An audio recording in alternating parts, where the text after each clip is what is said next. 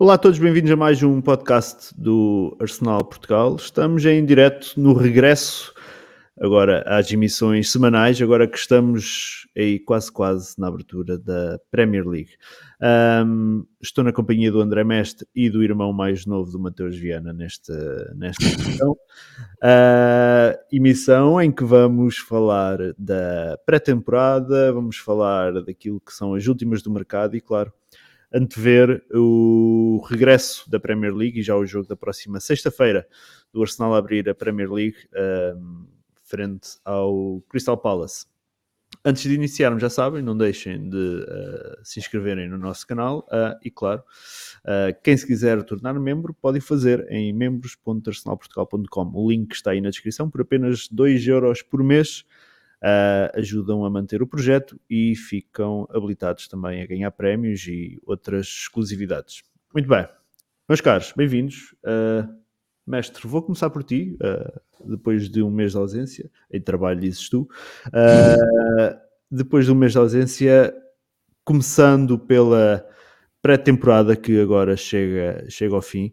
Um, achas que foi uh, uma boa pré-temporada um, ou ligas pouco àquilo que são os resultados da pré-temporada? Os resultados foram basicamente estes, praticamente tudo vitórias, ou tudo vitórias, se excluirmos os dois jogos uh, à porta fechada, um da vitória e outro foi derrota, mas uh, nós não sabemos os moldes em que esses jogos foram feitos, as equipas que jogaram nesses jogos, portanto, daquilo que a gente conseguiu ver, uh, vitórias frente a Nuremberg, Everton, Orlando City, Chelsea e Sevilha. Um, resultados são importantes ou preferes destacar uh, outras coisas desta, desta pré-temporada? É, eu acho que os resultados são sempre importantes. Acho que é sempre, em termos, o fator motivacional é, é muito importante na pré-época. Claro que vão existir aqueles jogos em que a equipa muda muito e há muitas alterações, mas existiam jogos nesta pré-temporada, por exemplo, este último jogo contra o Sevilha, já o jogo contra o Chelsea, em que vimos durante muito tempo aquilo que já parece o 11, o 11 pelo menos para atacar os primeiros jogos da, da Premier League, e viu-se que foi um 11 que estava entrosado, estava a jogar bom futebol, e isso são, são sempre bons sinais. Claro que há equipas que têm uma pré-época muito, muito fraca e depois conseguem conseguem dar a volta e fazer um, um, grande campeonato. Ou seja, não devemos levar isto como o Holy Grail e pensar que vamos espetar 6-0 e 4-0 uh, durante, durante o resto da temporada, mas devemos olhar para isto como olhar para o nosso plantel como uma equipa que está bem fisicamente, porque parecem mais do que aquilo que é os resultados, é uma equipa que parece fisicamente, pelo menos os jogadores do 11 titular, parecem estar muito bem.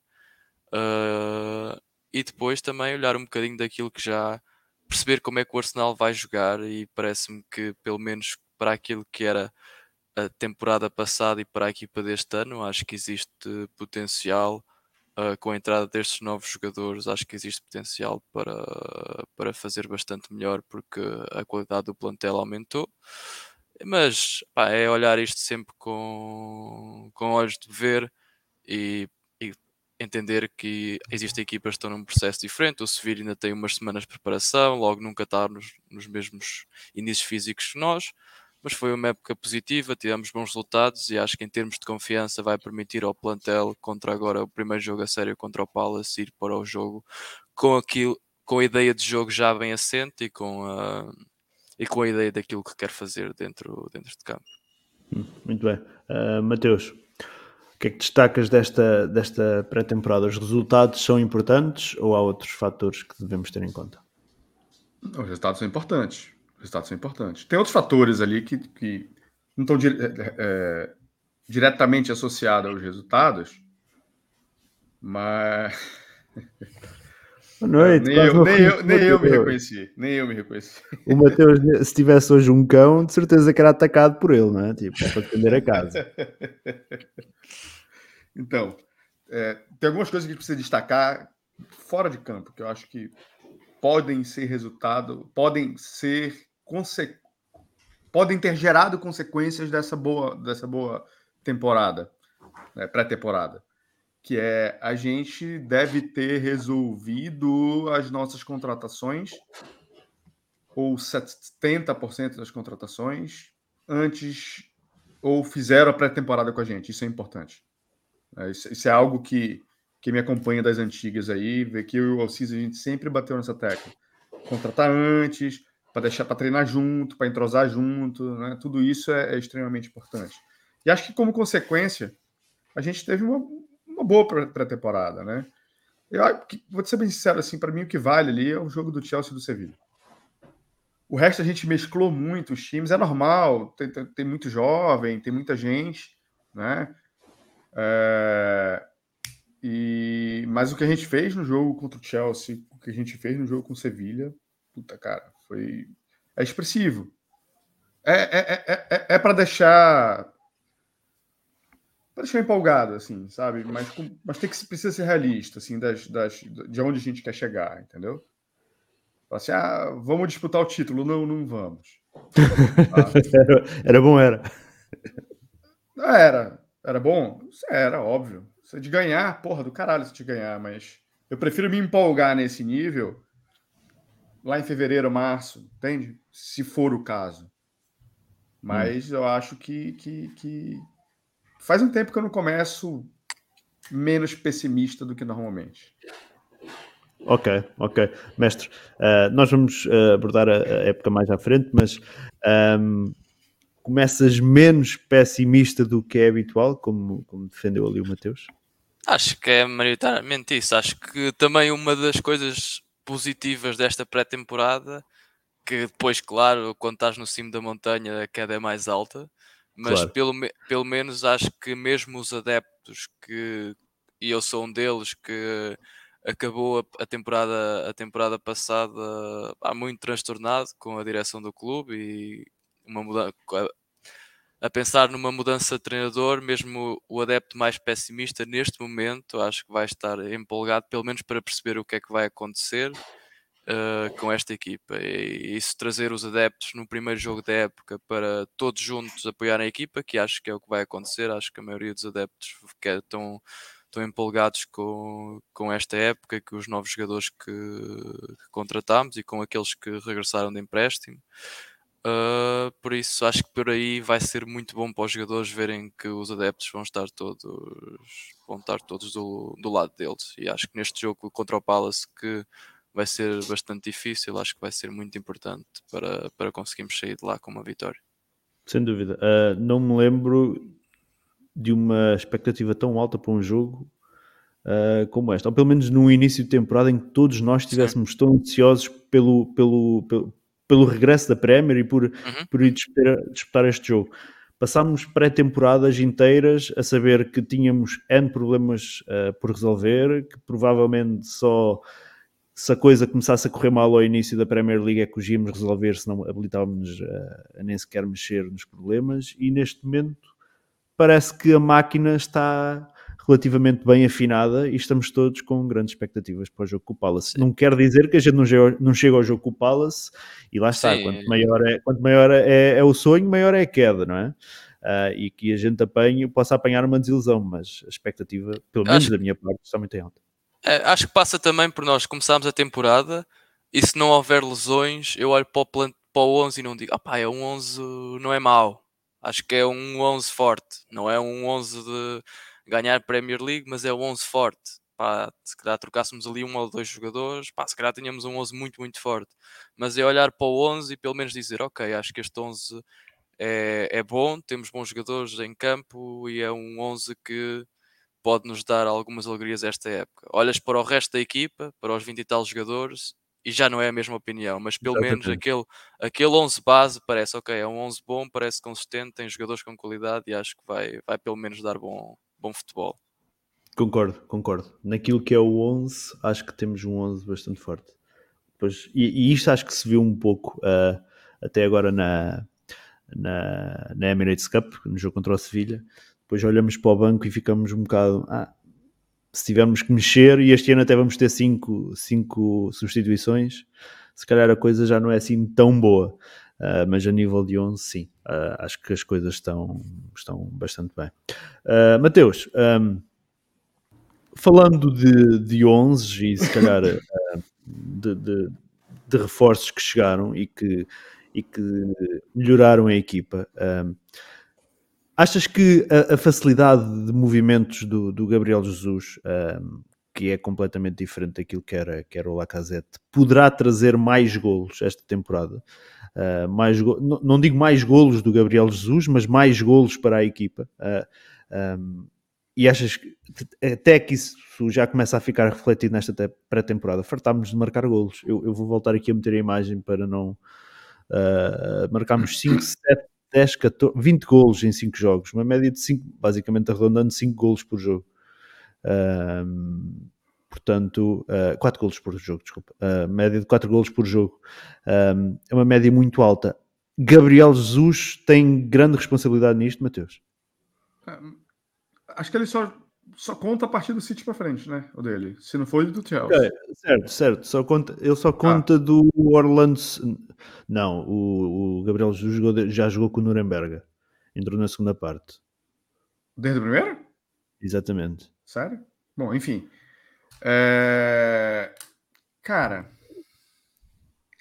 acho que a gente vai ver muito gol por é, é, de outros jogadores por causa dele. Inclusive, se você observar nos jogos, é, como ele entra, ele vem ao meio para tentar puxar o jogo, ele puxa a defesa adversária para frente. Você vai, você pode é, observar isso que ele fez isso algumas vezes, inclusive o Chaka acho que saiu na cara do gol alguma vez assim. E isso, eu acho que a gente vai usar muito disso. É uma coisa que eu estava conversando com o Alcísio, acho que no sábado, depois do jogo. A gente comentou sobre isso e principalmente da parceria dele com Martinelli. Assim, você percebe que eles estão trocando de posição com, é, é, é, é, insistentemente. Né? Então é uma coisa que quando clicar, acho que a parceria dos dois, acho que vai ser um negócio que vai ser muito, muito, muito bom de se ver. Então, claro, isso dificulta para a defesa adversária, né? A, a, gente era muito óbvio antigamente, a gente tinha o Lacazette ali e era, e era aquela, aquela situação ali, entendeu? Era aquele cara que, que, que, que ficava ali. No máximo você via, sei lá, o Saka entrando, o, o, Martinelli ou o Smith Rowe em determinados momentos.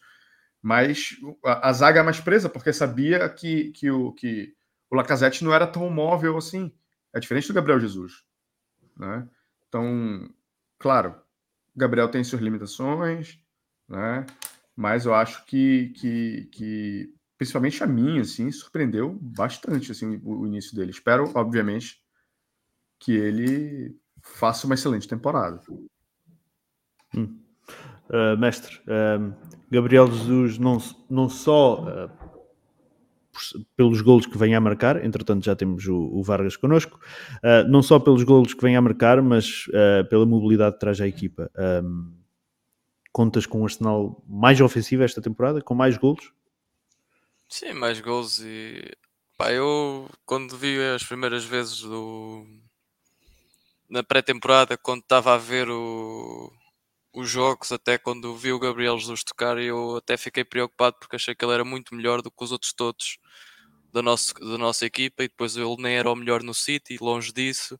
E isso às vezes traz preocupações. É olhar, olhar para os jogadores. Este gajo tem mais qualidade técnica que a maioria do nosso plantel, se não todo o plantel.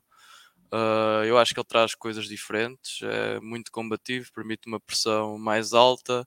O Lacazette aguentava 60 minutos, 50 minutos a bom ritmo, os outros 20 já 20 e 10 minutos até aos 70, já mesmo sem, sem conseguir fazer nada. E se a equipa pressionar melhor, tiver mais subida, não há necessidade de termos o nosso ponta-lança a vir até ao nosso meio campo e, e à área defender e a correr para trás, não é? É pressionar na frente, recuperar a bola mais à frente, depois também tendo um central maior como o Saliba e o Gabriel, temos a oportunidade de, quando o adversário manda as bolas para a frente, conseguirmos recuperar, a, recuperar as bolas, ou seja, pressionar alto, fazer com que o adversário mande a bola para a frente e depois ter centrais altos e fortes para ganharem as bolas. E depois o meio campo também o nosso é alto e também forte fisicamente, por isso acho que o Gabriel Jesus vai, vai ajudar bastante na nossa pressão alta e permitir que a equipa jogue mais subida e depois quando se o partei continuar no plantel, que não sabemos muito bem como é que vai ser a situação, e acho que o Saliba, para mim, acho que ficou mais provado que tem que jogar sempre. Acho que são dois jogadores que depois dão mais abertura aos nossos avançados para estarem mais focados naquilo que é a parte ofensiva do jogo do que estarem sempre a correr para trás porque a defesa é muito tremida. Acho que também, se nós tivermos ali um meio campo coeso e uma defesa forte, acho que também vai dar confiança à equipa necessária para jogar mais acima no,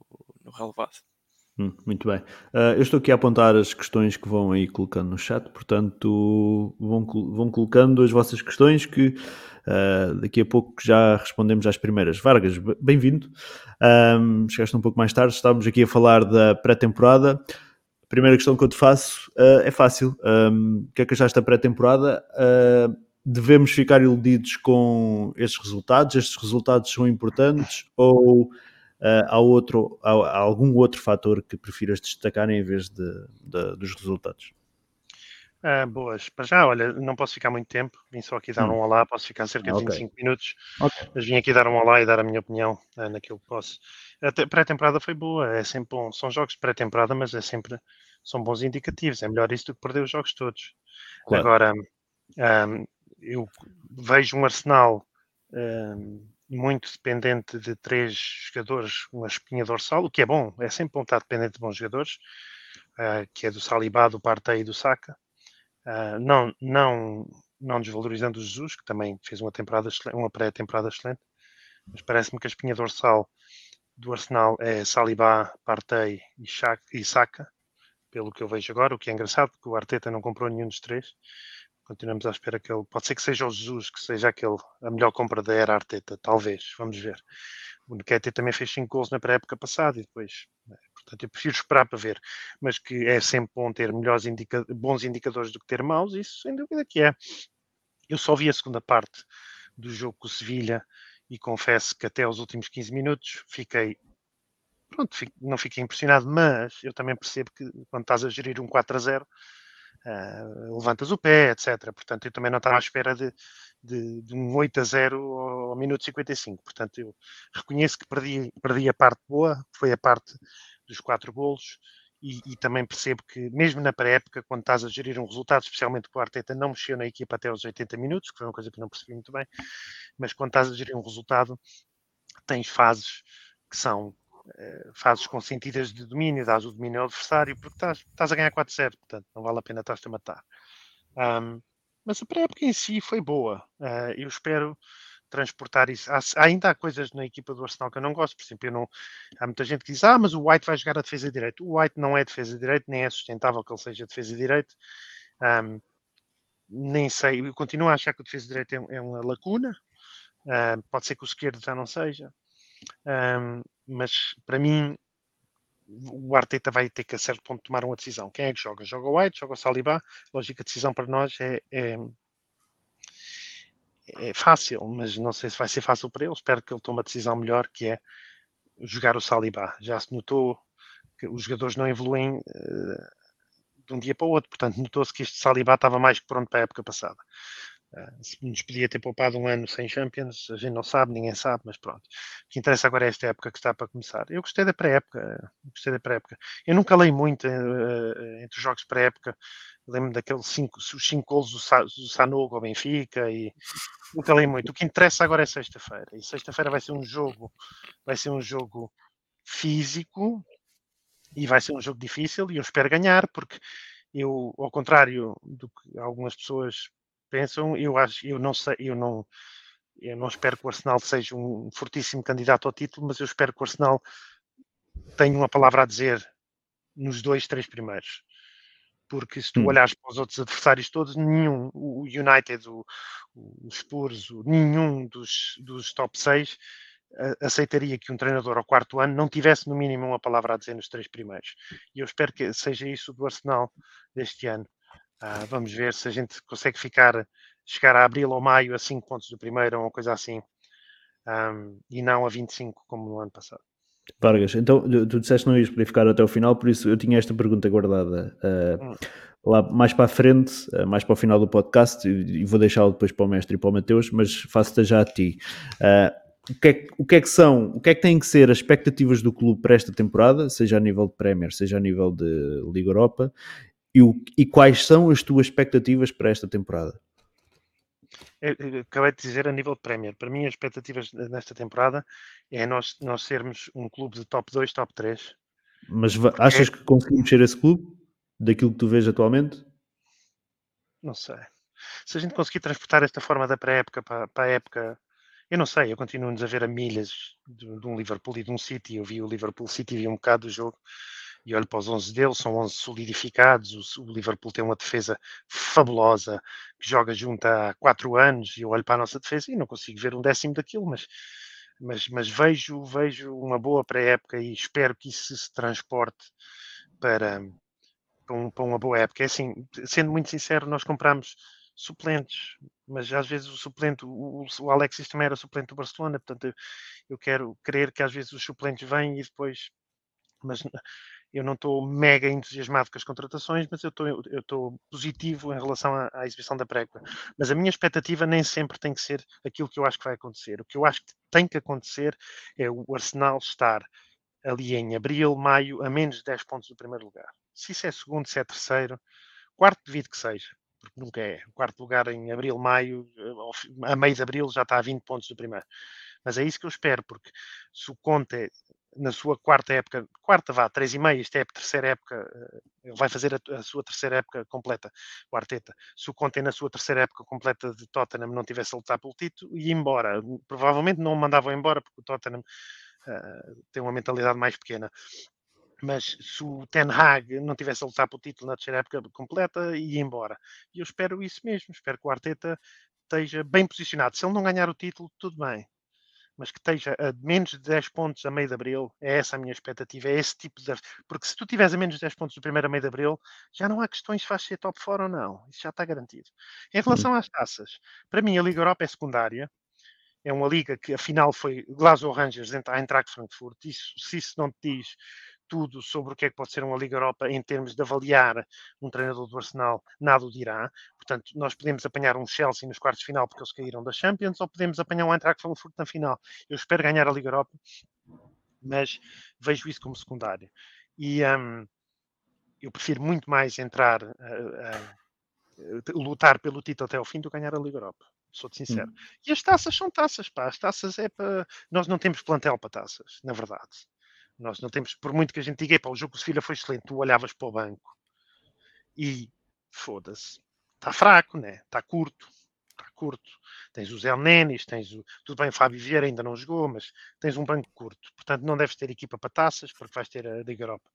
Portanto, é isso. Sumário, em abril, menos 10 pontos do primeiro, depois o que vier daí não interessa.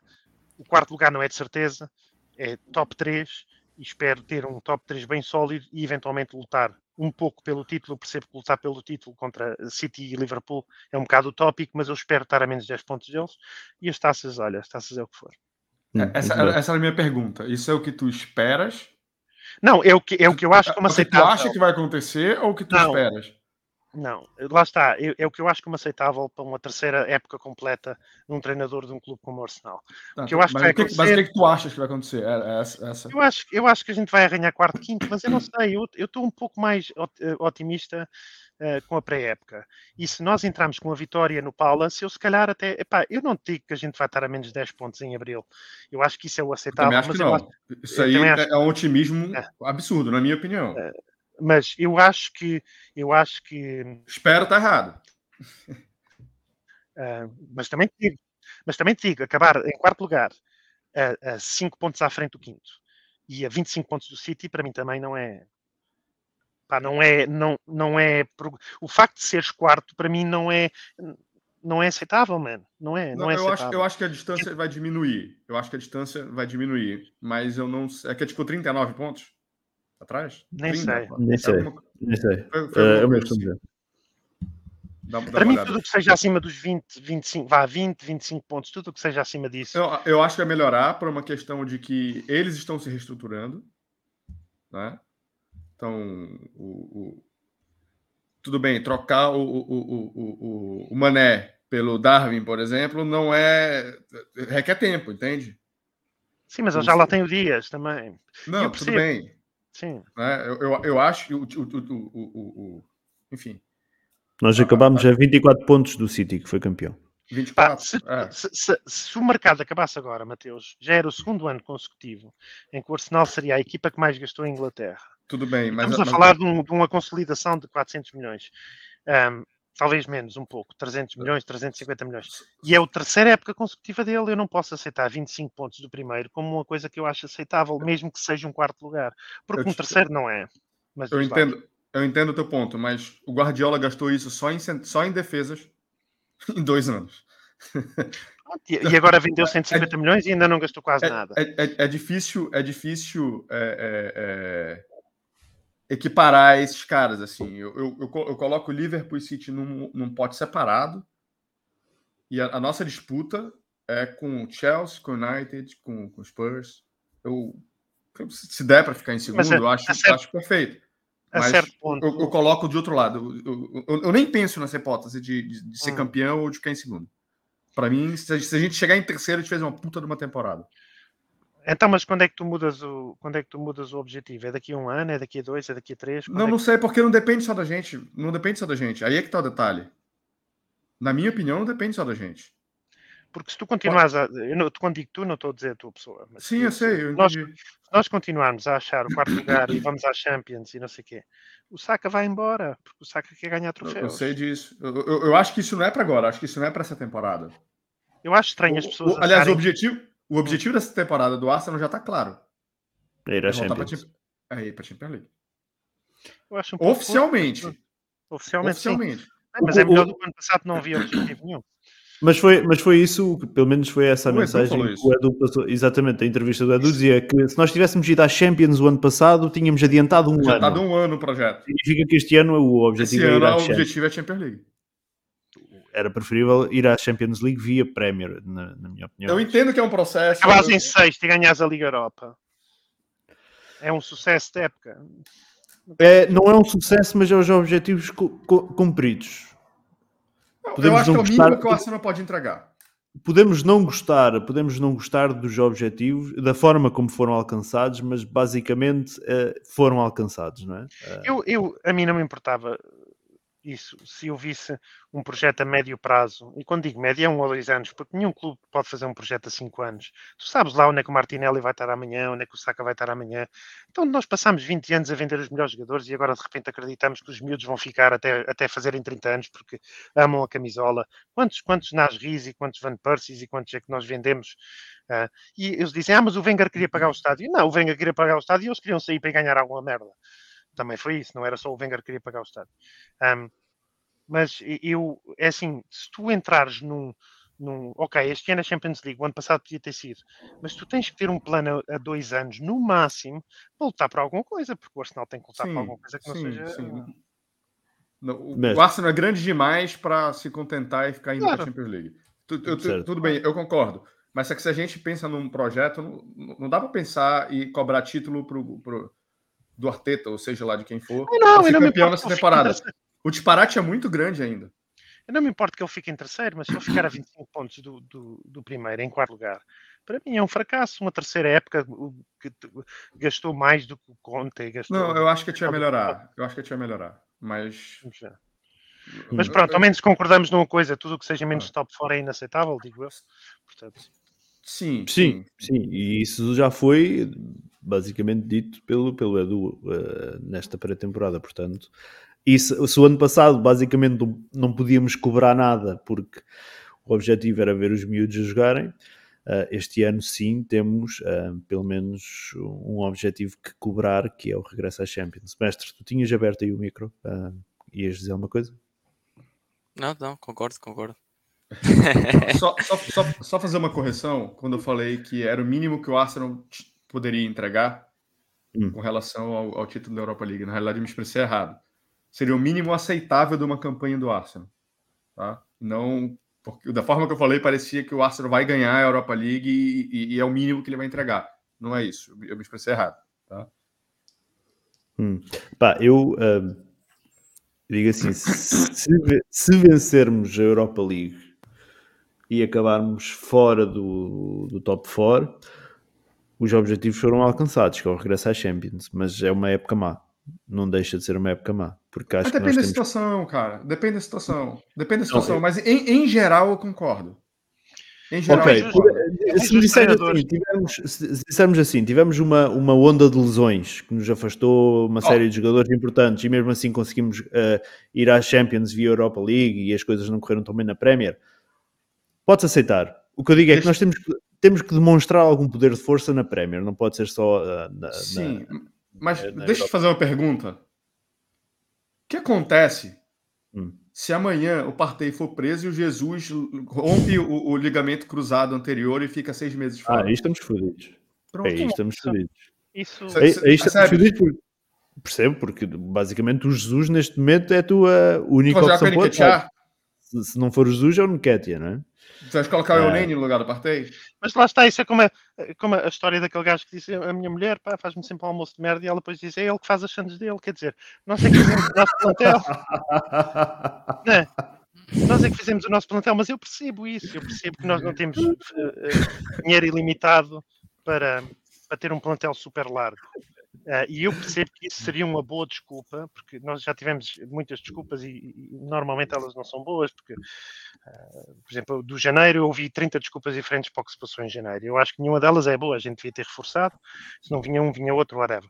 Mas isso até seria uma boa coisa. Pá, pronto, nós estávamos a ir bem, perdemos os dois nossos melhores jogadores do meio campo e, e, avançados, quer dizer, o Saka também é avançado, mas não é a mesma posição. Tivemos azar. Isso aí até perceberia. Um, mas a, a, certo ponto, epá, eu ouço os outros treinadores e tudo bem, pode ser só teoria, mas o Conte diz: eu se para o ano não tiver a concorrer por nada importante, vou-me embora. E eu penso assim: então, mas porquê é que eu não posso ser um treinador com uma mentalidade dessas? Uh, isto não devia ser os adeptos a cobrar, devia ser o Arteta, ele é que devia dizer. Aliás, o Ornstein, quando ele chegou, disse que ao terceiro ano era para ele estar a concorrer por alguma coisa. Ele teve dinheiro, pá, ele está tá a ser uh, apoiado pelo Kroenke. Uh, quer dizer, ele gastou 50 milhões numa defesa e agora a gente tem três centrais muito bons, é sempre bom ter banco, mas depois falta no, noutros sítios. Não sei, mas eh, pá, a, a, moral da história é que tem que haver um, para mim, na minha opinião, tem que haver uma melhoria significativa. Vamos por hum. assim. Ok, muito bem. Uh, mestre, uh, tu tens estado, tens estado aí mais calado. O, o, o, Vargas falou há pouco do jogo com o Sevilha, ainda regressando aí à pré-temporada, um, que o Arteta não quis mexer, ou mexeu bastante tarde no, no, no jogo com o Sevilha. Isso achas que deveu-se uh, à tal questão da falta de opções uh, no banco, e que a gente até tinha comentado isso, ou achas que pode ter sido uma tentativa de preparar o melhor possível fisicamente a equipa para o jogo com o Crystal Palace? Não, é Porque não haja dúvidas que vai. Jogo. Nenhum destes Exato. jogadores tinha, quase nenhum destes jogadores tinha 90 minutos nas pernas. Ou perto disso, durante os outros todos os jogos da, da pré-época. Por isso, este era, este era o último jogo. É simulação, tem que ser simulação de jogo. E acho que foi isso que o Arteta tentou mais ou menos fazer fazer uma simulação mais aproximada e pelo menos os jogadores que vão jogar mais tempo, que é o 11 base, terem 80 minutos, 70 e tal minutos nas pernas, porque é isso que eles no mínimo vão ter que fazer contra, contra o Palace. Hum, Mateus, concordas? Desculpa. Tá, uh, o Gabriel concordas... queria responder depois. Mas... Ok, uh, já vi o que é que queres responder. Uh, concordas que o, a falta, o, a falta, o facto do Arteta mexer tão tarde no jogo com o Sevilha deveu-se preparar a equipa para o jogo com o Palace? Ah, sem dúvida, sem dúvida, sem dúvida. Tempo de jogo junto, ganhar entrosamento, é, apesar de da gente ter retirado todo, todo o, o, ritmo de intensidade, uma coisa que o, o Vargas falou bem, é, ele perdeu os, o, o, período de intensidade, o período que a gente jogou, né? Que é uma coisa que eu venho reclamando. Se pega todos os podcasts do ano passado, acho que eu repeti várias vezes isso, que é a gente fazia o primeiro gol e recuava, como se estivesse com, com, com, com o jogo ganho. Falei assim, porra, tu pode diminuir a intensidade, tu pode recuar, tu pode fazer o cacete, mas tu tem que ter certeza que o jogo tá ganho. 1x0, tu não tinha certeza que o jogo tava ganho, e a gente pegou alguns empates e viradas achando que, que, que tava, e não tava. Né? E a gente só fez isso com 4 a 0 Legal, achei, achei, achei interessante é, é, a gente jogar dessa forma, né? E é importante manter o time, por mais que a gente tenha tirado o ritmo, para treinar esse tipo de situação também, né? Para lá, bora, bora tentar encaixar um contra-ataque rápido ou é, vamos entregar a bola e tentar é, ajustar linhas defensivas, bora ver o que a gente vai fazer. Acho importante, até, até, pra, até preparo físico mesmo, né? De estar tá correndo, etc. Está no início do, do, do, de uma época. Então, achei claramente para mim ele, ele, ele, ele vem desde o jogo do Chelsea já treinando o time titular para o jogo contra o Palace. Hum, muito bem. Disseste que querias responder aí a comentários, então vamos já às primeiras uh, perguntas. Aí um rápido, o Arsenal jogou mas em sub-23. É, é, foi contra o St. Albans, foi amigável. Uh, muito bem. Queria responder, Mateus, estavas a dizer que querias responder ao Gabriel Ribeiro, é este, não é? O que acontece se o Van Dijk e o Salah se machucarem? Toda a equipa depende dos jogadores. Na lesão do Holandês, o Liverpool ficou em quarto lugar na Premier. Tudo bem. Pera, vamos, vamos, vamos por parte. O Liverpool tu não vais conseguir centrais, substituir... by the way. Tu não, vais conseguir...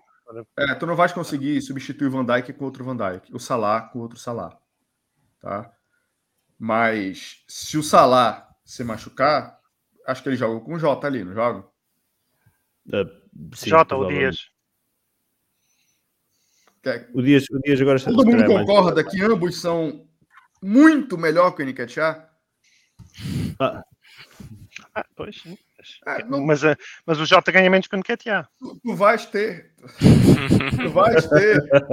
Tu vais ter uma queda de rendimento. Isso eu não vou. Não, não, não entro nessa questão. O que eu quero, quero dizer é o seguinte: as nossas peças de reposição estão muito longe de manter qualquer nível de, de qualidade. Nesses dois exemplos que eu acabei de te dar. A gente tinha o mesmo problema com a lateral esquerda e a gente sofreu muito com, com o Tavares jogando. Hoje, aparentemente está resolvido. Né? Então, eu vejo, basicamente, eu vejo três pontos que a gente está extremamente fodido se houver uma lesão, que é o Partey, o Saka e o Gabriel Jesus. Acho que são três pontos que são fundamentais. E ainda tem o risco de, todas as questões... O Ramsdale. Sim, eu ia dizer o Ramsdale. Sim, o é, mas é mais, é mais difícil, mas tudo bem. É agora a gente vai ficar sem o Leno, né? Sim. Sim, é, vai Sinceramente, o outro é guarda-redes não, é não o, parece. Não é, é, é, muito superior ao Ronarson, assim, para dar um medo excessivo, assim, sabe? Pelo, eu pelo não gostei nada, eu sinceramente não gostei muito. Cuidado dele. com muito, ele é superior, eu penso que ele é superior, mas cuidado com muito, ele é fraquinho. Pá. Pois, ele... Bom, enfim, mas enfim, o meu, o meu ponto é a, a, a, diferença entre esses elencos, entre o elenco do Arsenal e o elenco do Liverpool. Já é volto, Mate, tem que sair, já volto. Vai lá, vai lá, vai lá. Uh, continua, Matheus. Não é isso. Não, não tem como comparar. Vai ter queda? Vai ter queda de rendimento, porque, cara, como é que você substitui o Van Dijk com outro Van Dijk? Você não tem, cara. Como é que você substitui o Salah com outro Salah? São provavelmente por, pelo menos por muito tempo, pode dizer que pela última temporada não, mas por muito tempo o melhor zagueiro do mundo. E o Salah acho que foi tranquilamente ali top 5 do mundo. Ah, sim, os últimos anos tem sido. Os últimos anos tem sido. Então é, é difícil substituir no, no, no, mesmo grau, entendeu? Então o, o, o, o ponto é esse. Você, cara, sei lá, porra, pode se confortar ou se conformar com o El Nene. Não tem como, cara. Uhum. Não posso. E o Nketiah, cara, todo mundo sabe o que é Nketiah. Para mim, o Arsenal enrolou ele, vai dar um pouquinho de tempo para ele e vender para os 25, 20, 25 milhões para algum time da Premier League para fazer dinheiro. O objetivo é valorizar este ano para vender eu acho, Eu acho, cara. Eu acho. Não é possível que se. Não, okay. não é possível. Ok, muito bem. Um, aqui o Danilo pergunta: um, vocês acham que o Tillman já é nosso e a gente está a esperar para limpar o elenco ou não tem nada a ver? Não sei, cara. Ao que parece, estamos agora a tentar mandar jogadores embora antes de tentar novas contratações, mas é, acho que é claro que, pelo menos para o meio campo, terá de vir alguém, até com esta situação do Partey. Agradava-te uh, o Tillman? Sim, sempre, sempre me agradou. Acho que é um jogador que vem trazer uh, qualidade. Agora vejo mais no lugar do Chaka do que o Partey, na realidade. Hum, muito bem. Mas no lugar do Chaka, o, o, acho que o Arteta falou que podemos ter vários. Ele falou do Favieira, falou do Smith Rowe, falou uh, do Wildcard, uh, falou do Zinchenko. Um... Sim, tem razão, mas não. Faltam opções. Sim, não faltam opções, mas eu acho que precisamos de outro, de outro tipo de jogador para outro tipo de jogos. Hum. Muito bem, Matheus. Só para deixar claro, o meu problema não tem nada a ver com o jogador de base, ou que ser um, ser um reserva ser um jogador de base. Meu problema não tem nada a ver com isso, está muito longe disso. Estou é, discutindo a qualidade de quem é reserva imediato. O Nketiah não tem qualidade para ser reserva imediato do Arsenal. E o Nene, cara, não preciso falar muito do Nene. Tudo bem que ele não, foi, ele não foi um problema quando ele assumiu lá na reta final da temporada, inclusive fez muitos bons jogos, tá? Mas, cara, a gente deu sorte. A gente deu sorte porque aquilo ali não é o normal do Nene. Não é. A gente deu sorte. É, é, a, a, a, realidade é esse. Aí o Gabriel fala: Chaka no lugar do Partey e Zinchenko no meio é uma solução para certos momentos da temporada. Para certos momentos da temporada. Mas o exemplo que eu dei aqui é uma lesão séria do Partey que tire ele da temporada, ou dele ser preso, como pode acontecer, e a gente ficar sem ninguém. Isso destrói por completo, a depender do momento que isso acontecer, isso destrói nossa temporada. Porque a gente vai depender diretamente desses caras que estão tá aí. Hum, muito bem. Uh, mestre, uh, aqui o Vinícius França questiona, uh, e já falámos um pouco disto, mas se quiseres ah, responder, sei que é muito cedo para dizer algo, mas a Liga Europa virou obrigação para este arsenal atual, pelas contratações e como tem jogado? Eu acho que a obrigação para mim é sempre mais o campeonato, mas pá, não sei que equipas vão estar na, na Liga Europa, mas de certeza que se não formos top 1, seremos entre um top 3, dependendo daqueles que que caírem da, da Liga dos Campeões. E depois acho que a partir dos oitavos final, quartos de final, que nós jogando mal e porcamente vamos lá conseguir estar, ou seja, era preciso uma tragédia para, para não estarmos nos quartos finais e depois a partir daí vemos as equipas que lá estão e, e depois aí podemos avaliar, mas eu para mim é o foco tem que estar no campeonato porque realmente, como o Vargas estava a falar, estar a 20 e tal pontos do City e do Liverpool, precisamos de fazer muito melhor, temos de estar ali onde está o Chelsea, temos de estar ali pelo menos no terceiro lugar e o foco tem que ser no campeonato. E depois na Liga Europa é perceber se nos quartos de final tivermos numa posição em que os nossos adversários são, são claramente inferiores ou são do nosso nível e não existe ali uma, uma, uma aposta na Liga Europa não vai, não vai impossibilitar o, nada no nosso campeonato, ou pelo menos não irá ter grande influência. Depois aí podemos, podemos também virar as atenções para a Liga Europa, mas prioridade acho que tem que ser o campeonato, sempre. Hum. Uh, muito bem. Um, continuando, um, Mateus. Rodrigo, não faço ideia. Depende do que está escrito no contrato. Se o Partey for preso, o contrato rescinda ou o Arsenal vai continuar a pagar o salário? Não faço ideia. Ei, faço mais ideia. Mas de certeza que existe alguma legislação definida para isso. Não, é? não faço ideia. A coisa, a coisa deve, estar, deve estar acautelada. Um... uh, continuando. Um... Mateus, estava a dizer, uh, o, o Zinchenko um, integrou-se bastante bem na equipa. Um, achas que e tu que uh, não és grande fã, uh, achas que o Tierney vai ter vida complicada agora para regressar ao 11? Ou acabaremos por ter os dois ao mesmo tempo? Cara, ter os dois ao mesmo tempo quer dizer que o Chaka tem que sair do time, né? Exatamente. Ou, ou, ou o Odegaard. Eu acho que, como descreveram ali em cima, acho que podem ser situações de jogo. E acho que é um ponto extremamente positivo do nosso elenco, é exatamente essa polivalência de vários jogadores. A gente tem várias situações de jogos e escalações diferentes que a gente pode fazer a depender do nosso adversário. Não sei se vocês já perceberam. Desculpa. Não sei se vocês perceberam. Mas é, em muitos momentos ofensivos do Arsenal, o Zinchenko não estava passando na ala, como o Tierney passa, para receber a bola no fundo. Ele fechava o meio na zaga, junto com Gabriel Magalhães e com o Salibá. Ele fazia o, o, o, esse pilar defensivo com os três. E o Chaka passava na esquerda para triangular com o Martinelli. Isso é uma situação de jogo. Né? São situações novas que a gente, que a gente começa a observar com o que o Arsenal está fazendo. Né? Agora, ele pode jogar no meio, não jogar na do Chaka, ele pode jogar no Odegar. Né? Eu acho. E tem, tem, tem, o próprio Fábio Vieira tem, a, tem, tem, tem as questões de, de, de, polivalência dele. Né? O próprio Gabriel Jesus, ele pode jogar mais, mais, mais à direita no lugar do Saca. né? E aí colocar o Martinelli. A gente já vê, inclusive, troca de posição entre os três da frente, né? Então, a gente está tá ficando muito móvel e essa, essas polivalências, como é o caso do Zinchenko, tá?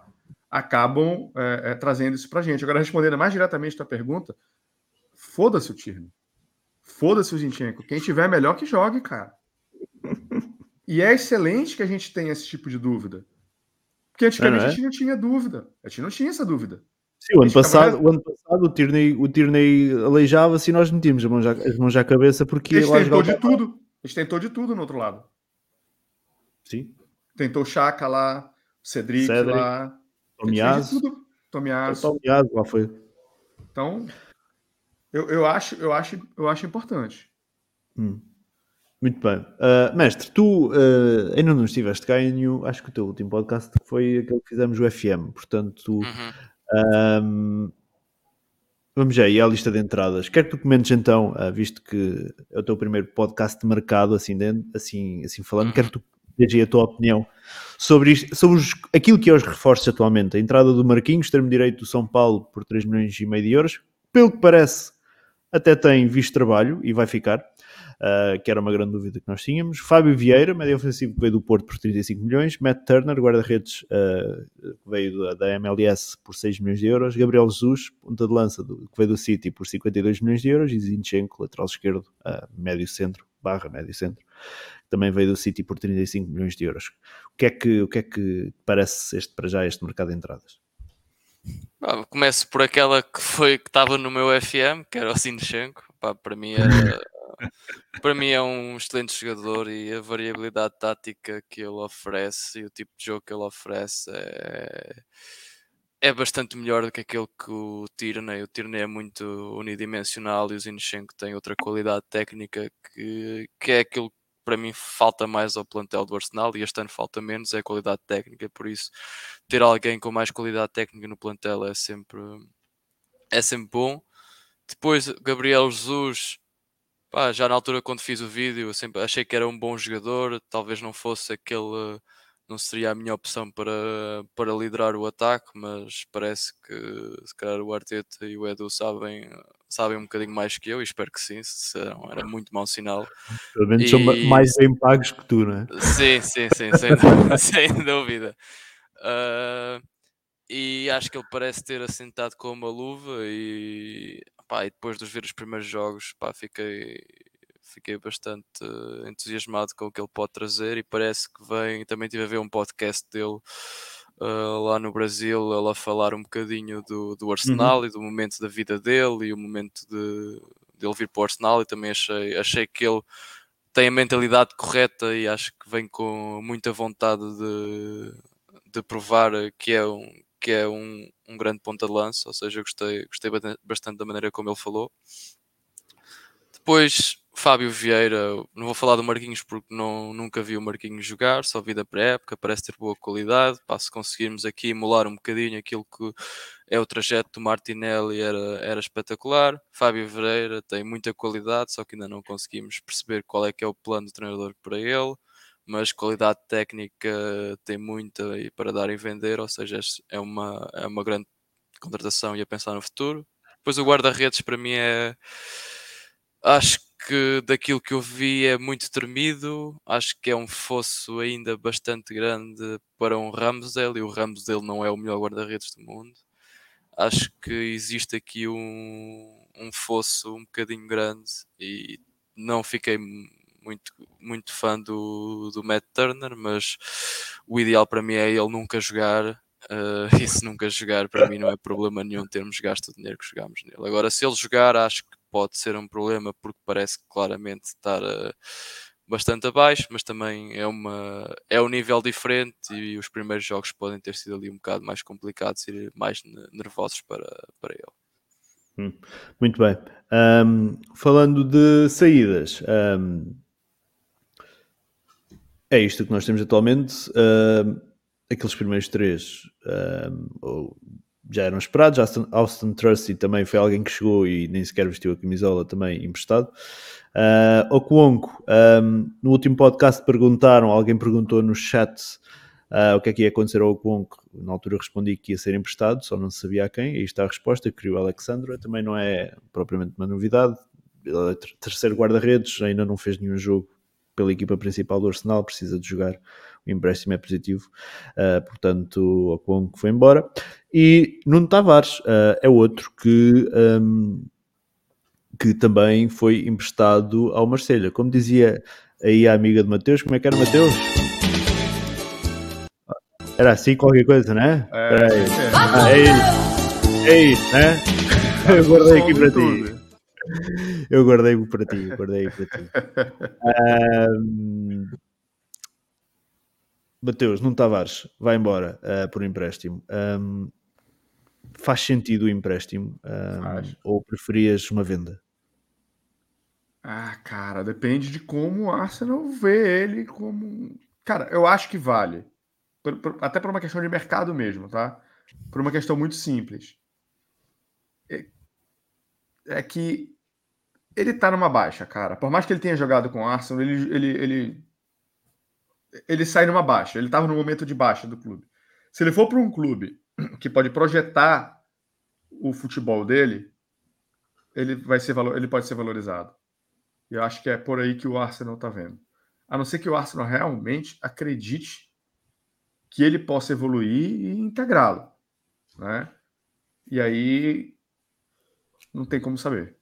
É muito difícil. Ok, então faz sentido não meter, na tua opinião, uma opção de compra? Acho que vale. Acho que vale a pena. Acho que está certo. Hum, mestre, se, é se, se, der, se, der muito bem, tu pode, tu pode ter outras, tu pode ter outras oportunidades de fechar valores melhor. Eu acho que não era o momento de venda, em resumo. É tipo, vender um ativo em baixa, saca? Não, não é o momento. Hum, muito bem. Uh, mestre, tua opinião sobre este empréstimo do, do Nuno Tavares? Acho que faz todo o sentido e acho que colocar uma, uma cláusula de compra num jogador que vai emprestado para o Marselha, acho que já ficou visto que não é, que não é o ideal. Se calhar per, perdemos um jogador que claramente, se atacássemos esta época com o Guendouzi, íamos estar muito, muito mais fortes. Uh, e também venda, foi na altura metemos esta cláusula de compra num jogador que estava em baixa e depois triplicou, quadruplicou o valor da, da cláusula. E o Tavares é claramente uh, um jogador que parece que o, Arsenal acredita e se tiver minutos no Marselha, jogar num sistema em que ele possa correr para a frente e fazer cuecas no adversário, acho que é um jogador que pode valorizar e depois pode chegar uma, uma boa proposta ou ele pode, pode integrar o, o plantel, mas claramente, sendo já o segundo ano, acho que também não fazia grande sentido ter uma cláusula, porque iria ser uma cláusula baixa e se desse era uma venda quase ir buscar aquilo que compramos, que gastamos e ele pode valorizar muito isso. Eh, depois nós podemos escolher se, ele, se o vendemos ou se, ou se ele vem para o plantel. Hum, muito bem. Um, epá, eu, eu teria vendido o, se me tivessem pago o mesmo que a gente pagou ao Benfica, eu teria vendido na hora.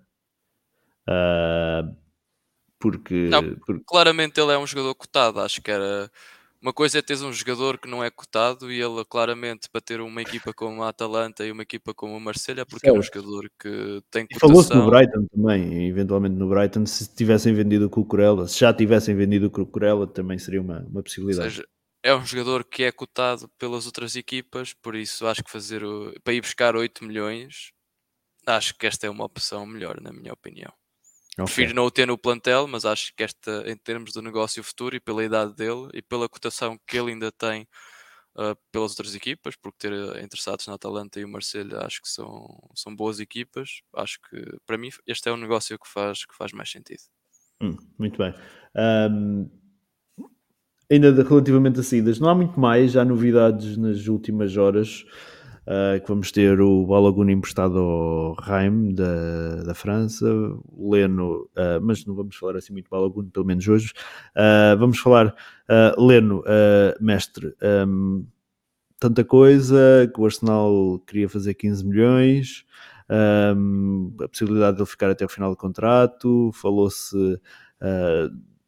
uma saída, eventual saída do Schmeichel da, do, do, Leicester City, uh, tentar envolver o Leno no negócio de, de Tillmans, muito se falou, mas a verdade é que ele parece que vai mesmo para o Fulham uh, por 8 milhões de libras. Valor baixo, preferias ter mantido o guarda-redes até o final da temporada e, e deixá-lo sair a custo zero, ou o facto de haver Mundial uh, este ano, o Arsenal pode, digamos assim, ter sido uh, complacente com isso e permitir até uma saída mais baixa? É, eu, claro que preferia ter o Leno no plantel porque é um guarda-redes de, de qualidade e eu fico mais confortável quando, sendo ele na baliza ou ser o Ramos ele na baliza, eu fico mais confortável saber que pelo menos tenho dois guarda-redes que pelo menos já me deram, já me deram provas que, que, são, que são bons. Uh, enquanto se, neste caso vamos ficar com dois guarda-redes em que um deu provas que, que é bom, com potencial para ser muito bom, e outro que não faço ideia do que é que ele, do que é que ele pode entregar, por isso, claro que preferia ficar com o Leno. Percebo que os 15 milhões ninguém deu, por isso não tínhamos vendido por 15 milhões, não é? É, é a eterna questão. Ah, claro. pode ter, aqui, pode ter aqui, aqui também havido um entendimento entre o Arsenal e o jogador, em que o Arsenal, o jogador quer ir embora e nós também não queremos, o Arsenal não, não um clube não deve querer manter jogadores que se querem que se querem ir embora, porque não é assim que vamos lutar por alguma coisa. Se o jogador se quer ir embora, quer abraçar o desafio, é o preço que, que conseguimos. Não era o preço que queríamos, mas é o preço que, que conseguimos. Claro que eu preferia que o jogador continuasse no plantel, mas percebo totalmente que o jogador queira, queira ir embora e o Arsenal queira fazer algo em encaixe com ele. Hum, muito bem. Mateus, como é que vês esta saída do, do Leno? Ainda não oficial, mas praticamente confirmado. É, eu penso muito parecido com, o que o mestre acabou de falar, só que me compete. É, é muito difícil saber se. Aí é uma opinião pessoal, tá? Se é um bom negócio ou é um mau negócio. Vou tentar colocar sobre outra perspectiva. Eu preferia ter o Leno no banco e terminar a temporada com ele e fazer uma transição melhor. Porém, eu acho que seria essa seria a, a opinião da esmagadora maioria da, das pessoas que nos escutam agora. Mas imagina, imagina que a gente esteja, por exemplo, a uns 25 mil, faltando 25 milhões de libras, por exemplo, em vendas, para a gente contratar o Sané, por exemplo. Ela. Vale a pena abrir mão e vender o, o, o, o Leno barato, o Torreira barato, são jogadores que estão em último ano de contrato, que talvez a gente não consiga pegar mais tanto assim para eles. O Pepe é barato para ir buscar o Sané, por exemplo. São coisas que a gente não sabe. Não estou dizendo que isso vai acontecer, eu estou dando um exemplo. Peguei um, um, um jogador especulado. Não tiveste o né? telefone com o Edu hoje? Quem dera. É, acho que eu fechei muitas portas por lá ultimamente, mas enfim. Uh. Ando, ando muito crítico. Com razão, né? mas enfim. É, mas vamos supor que, que seja uma situação como essa. Peguei um jogador especulado, né? peguei um jogador que claramente gosta do Arteta, e um jogador que não é tanto que não é tanto utilizado no Bayern, né? Acho que ele era banco, entra bastante, mas não é um titular absoluto, alguma coisa nesse sentido, não é isso? Hum. É isso. Novo, tem perfil do Arsenal, mas enfim. Não sei. Olhando para essa ótica, venderia o Leno? Se fosse para ir buscar um jogador de, de, de grande calibre, sim. Pois é, é, é são coisas que a gente sem, sabe. Sem, sem sabermos as contas, não é? Fica difícil. Exatamente. É, é na, na teoria não, na teoria não venderia o Leno, mas se me dissesse, epá, vamos vender o Leno, mas em contrapartida vem aquele, este, este ou aquele jogador, se calhar Sim, vendia o Leno. Que é um jogador de nome, que a gente sabe que é um jogador de nome, que Sim. sabe que vai aumentar o plantel, que sabe que. Porra, tchau, Leno, obrigado. Hum, São coisas certo. que a gente só consegue fazer uma avaliação mais precisa ao final da temporada. Claro. E ainda claro. assim, por causa do teu risco do, do, do, do do de, tá tudo certo e no final não, não, não tá mais certo, sabe? Porque futebol as coisas mudam de uma forma muito rápida. Certo, certo. Um, Mateus, ainda outro nome, um, Torreira, não está confirmado, mas hoje fala-se Galatasaray. Um, mas por um valor baixíssimo. 3 milhões? 3 milhões e meio? Alguma coisa eu, assim? eu li 4 milhões e meio de libras. 4 uh, é um valor baixíssimo, tendo em é conta baixo. que se calhar a própria Fiorentina oferecia mais inicialmente. É, mas eu não venderia mais para a Fiorentina. Era uma questão de orgulho mesmo, sabe? Assim, ó, vai tomar no cu. Vou vender mais barato para ali, mas tu que te foda. Não quero saber de fazer negócio mais contigo. Pronto. Era, é, eu, eu faria o mesmo. Agora, barato. Barato, mas é um jogador que está tá em último ano de contrato, que declaradamente o Arsenal já disse que não quer, que ele já disse abertamente que pelo Arsenal ele não quer jogar, que ele não gosta da cidade. É isso. Não tem, não tem muito para onde correr, não. Quem é o besta que vai pagar 15, 20 milhões? A Fiorentina, pelo que parece, estava interessada no, no início do verão passado. É, né? Mas aí ela deve ter parado, pensado e falado assim: ah, meu irmão, juntou A com B e falou assim: cara, tô, tô sendo besta. Mestre, nós já falamos aqui tanto de uh, Torreira. Como é que vês este negócio de 4 milhões e meio de libras por alguém que nos custou 30 milhões de euros, uh, mas que na realidade nunca se adaptou não sei se foi ao clube, mas à liga, uh, ao país, foi sempre difícil eu... para e, e, era alguém que falava no ano, logo na janela em que foi contratado, que se soubesse, que acho que na altura foi o Ancelotti que tinha ido para o Nápoles, que se soubesse que o Ancelotti tinha ido para o Nápoles, uh, se calhar tinha ido para lá, logo a abrir, portanto foi alguém que desde logo que chegou parecia estar sempre contrariado. Não, eu sem conhecendo o, o homem, mas por aquilo que sai cá para fora é um conas, pá. Eu, quanto mais depressa deixarmos de ouvir falar do nome do Torreira, para mim melhor. É um jogador que cada, todas as vezes que falou foi só para falar mal do clube, ou para dizer que estava mal, ou o clube não sei o quê, ou quer-me ir embora. Nunca, nunca abriu a boca para, para, para espalhar algo, qualquer coisa de positivo sobre o Arsenal. Por isso, quanto mais depressa estiver fora do clube é, é melhor. Claro que é um valor baixo, mas quando um jogador se dá ao luxo e claramente é o empresário dele também é também não é dos melhores, ou claramente tenta ao máximo baixar o preço e dizer coisas para o, para o jogador ficar cada vez mais barato, não é? Acho que tanto o empresário como ele tem feito tudo para, para baixar o, o próprio preço e, e depois acontecem este tipo de situações. Se calhar os melhores clubes também já se afastaram um bocadinho deste tipo de situação e neste momento se calhar a única opção dele é clubes como o Galatasaray e os clubes como o Galatasaray não vão pagar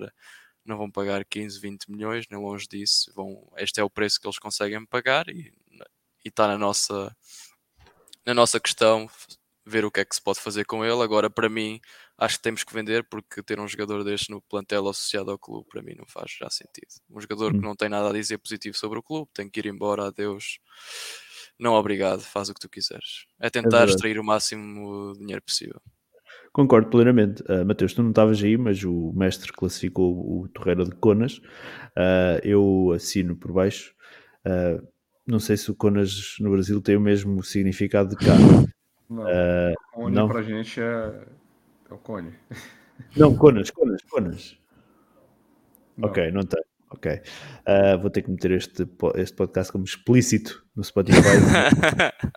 Senão. Jonas é um coitadinho, um gajo que está mal sempre com a vida, que está sempre a, que reclama de tudo, nunca está bem com nada. Tá. Uh, seria é um, um, um mimizento para a gente no Brasil. É, é um Conas, basicamente. Está sempre, nunca está satisfeito com nada, basicamente. Uh, uh, eu concordo plenamente. Eu gosto do Torreira jogador, gosto daquilo que ele entregava em campo. Não gosto do Torreira que chegou ao Arsenal. Um, e já disse isso N vezes porque foi aquilo que tu disseste, mestre. Desde o primeiro dia que é um gajo que chegou e está contrariado com tudo. Um, que, que se adaptou à liga, não se, não se adaptou ao país, não se adaptou ao clube, fez um amigo ou dois e eles saíram e ele ficou na merda, porque basicamente parece que não estava com mais ninguém. Um, sempre falava ir embora. O sonho dele era jogar no clube A, B, C, D. Ele sonhava jogar em todo lado, menos no Arsenal. Uh, portanto, boa viagem. Era no Boca Juniors ou não sei. Era, Boca Juniors. Também já era, também já era, era o. Nápoles, o Arsenal era... é uma merda, o Boca Juniors é que é. Sim, o Boca Juniors é que é bom, tipo, jogar na Premier League é merda, jogar na, na, na Argentina, mas, com é, todo o respeito é. pelo campeonato argentino, mas nós vemos os jogadores sul-americanos a querer vir para a Europa, nós vemos o, o Torreira ao contrário, vê a Europa sul-americana, com todo o respeito pelo campeonato argentino. Mas, uh, pá, não sei. É, é tentar extrair o maior, maior número de dólares ou libras, neste caso, possível. E, sim, sim e dizer sim. adeus. E, não, e acabar com esta. Ter, jogador, não... ter jogadores destes no plantel. Sim, acabar com esta novela que não faz, não faz uh, sentido nenhum. Mateus, o Paulo César Cabral, nosso membro do Arsenal Portugal no Brasil, ele pergunta, uh, e um abraço para o Paulo, uh, Sané entraria para o lugar de quem? Visto que falaste do Sané, ele é jogador para chegar e ser titular. Diz, diz? Martinelli. Ele, ele bota o Martinelli no banco. Uhum. Mas, foda-se. Eu torço pro Arsenal, não torço pro Martinelli. Martinelli que apresente o melhor futebol e joga. Hum. Não tem nem. Não, enfim. Vai criar um caos no elenco? Não sei, depende da cabeça de cada um. Pode ter jogador que. Ser é um titular absoluto. Acho que Martinelli nunca foi um titular absoluto, né? Tem, tem esse. Segunda metade da temporada. Esse detalhe, é. Mas tem jogado bem, tem evoluído, né? Mas. Martinelli é aproveitou a saída, na segunda metade da temporada, aproveitou a saída do Aubameyang e as lesões do Smith Rowe para. É, ó, só, para só em termos de números do Sané. Temporada passada ele tem 14 gols e 15 assistências. Sim, o Martinelli nem parecido. Portanto, é. também realidades diferentes, é verdade. São estilos de jogos diferentes. Mas, mas sim, uma, entrada, uma chegada do ah. Sané, o Martinelli iria passar um bocado mal pelo menos para. Ah. Mas sim, claro, sendo um upgrade, o Martinelli que aguente. Para, tá, é, exatamente. É, é aquilo que a gente diz, até podem vir os sub-23. Se a gente for campeão com os sub-23, toma cagar. Para mim não importa. Chegou o Salibá, quem é que chegou? Eu, é... olho, eu olho o distintivo que está na camisa, eu não vejo o número de trás, não. Claro, Para mim, muito bem, vamos falar aí. Nós, se nós já falámos aí de uma. De uma epá, não quero classificar assim o homem, mas nós falámos aí de uma ovelha negra que é o Torreira, vamos falar de outra, pelo menos para a maioria dos adeptos, que é o PP. Um, o PP, ele fez esta publicação no Instagram. Trabalhei muito durante o verão, mudei muitas coisas, fo uh, focado e determinado com o Arsenal e com os meus colegas. Uh, mestre, uh, para alguém que mudou de empresário à procura, à procura, digo eu, de sair, não é? Quando se muda de empresário é numa tentativa de, de, de arranjar novos negócios. Parece-te agora que ele vai ficar? Ou achas que ele, ou achas que ele chegou uh, à conclusão talvez não tivesse o mercado que esperava? Pode ter sido isso. Uh também pode ter acontecido ele ter percebido que, que se calhar não há assim tantas oportunidades como, como as que ele pensava. Ou, ou então pode ter existido um volte-face, não, não sabe. Agora, dentro de campo, o que é certo é que em termos de pré-temporada ele esteve muito, muito ausente, ou seja, não, não foi alguém que particularmente se mostrou durante, durante a temporada. Sendo que por exemplo, imaginando que um jogador no estilo do Rafinha ou tivesse entrado no plantel, talvez ele quisesse imediatamente sair, não era? Podia, podia acontecer nessa, nessa situação. Uh, mas não sei, parece neste momento parece cada vez mais que vai ficar. Também não existem grandes, grandes notícias que dizem ele sair. Ele também tem esse, tem esse post. Pá, eu, por mim, Uh, tal como eu fiz na Fantasy, eu fiquei com ele. Eu acho que ele é um bom jogador, é um bom é um jogador que pode, que pode mudar jogos se ele tiver a atitude correta, se ele tiver uh, no frame correto em termos de, de, pensamento, ele é um jogador que pode decidir jogos e eu prefiro ter um jogador desses no plantel do que não ter, do que não ter nenhum. Hum. Mateus, como é que vês este post do, do, do PP? De verdade? Ah com o que eu penso. Claro. De alguém que tá afim de sair, mas viu que não tem nada melhor para sair. É, é, dessa forma que eu vejo. Sim, porque é tal coisa, quando se muda de empresário, não é? Se estás satisfeito no clube que estás, tens contrato, não, não faz assim grande, grande sentido mudar de empresário. Um, a não ser que procures uma renovação. Tenho dúvidas Sim, que o PP... sabe que não vai ter. É. Tenho, não, o próprio, tenho dúvidas. Não, não é só a questão de ter, do Arsenal querer dar. O próprio jogador também duvido que queira uma renovação de contrato Sim. quando praticamente não joga, não é?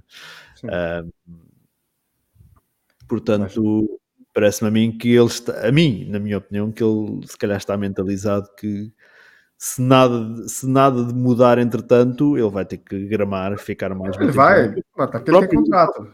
e o próprio clube vai ter que provavelmente não encaixar aquilo que se calhar pensava e pensa vai, duas vezes. Vai ter que começar a usar ele mais vezes, porque a gente sobrecarregou o saca demais na temporada passada. Sim, o Saka fez 38 jogos, 36 tá titular, 2 suplente utilizado. Não, não, não faz sentido, não, não pode. Então, em, em ano de Mundial, em que provavelmente ele vai jogar o Mundial, então, se calhar não vai jogar os jogos todos, mas com certeza será, será uma opção para a seleção inglesa, mais subcarregado ficará. Não, não, não faz sentido o Saka. Não é? o, o Southgate está-se a cagar se, se, se, o Saka vai ser muito ou, não, muito ou pouco utilizado no, pelo Arsenal vai usá-lo no Mundial e a gente depois é que vai ter que aguentar com, com o que sobrar do saco. É, Portanto, enfim. sim. Tomara que ele seja vendido assim e viesse alguém melhor. Né?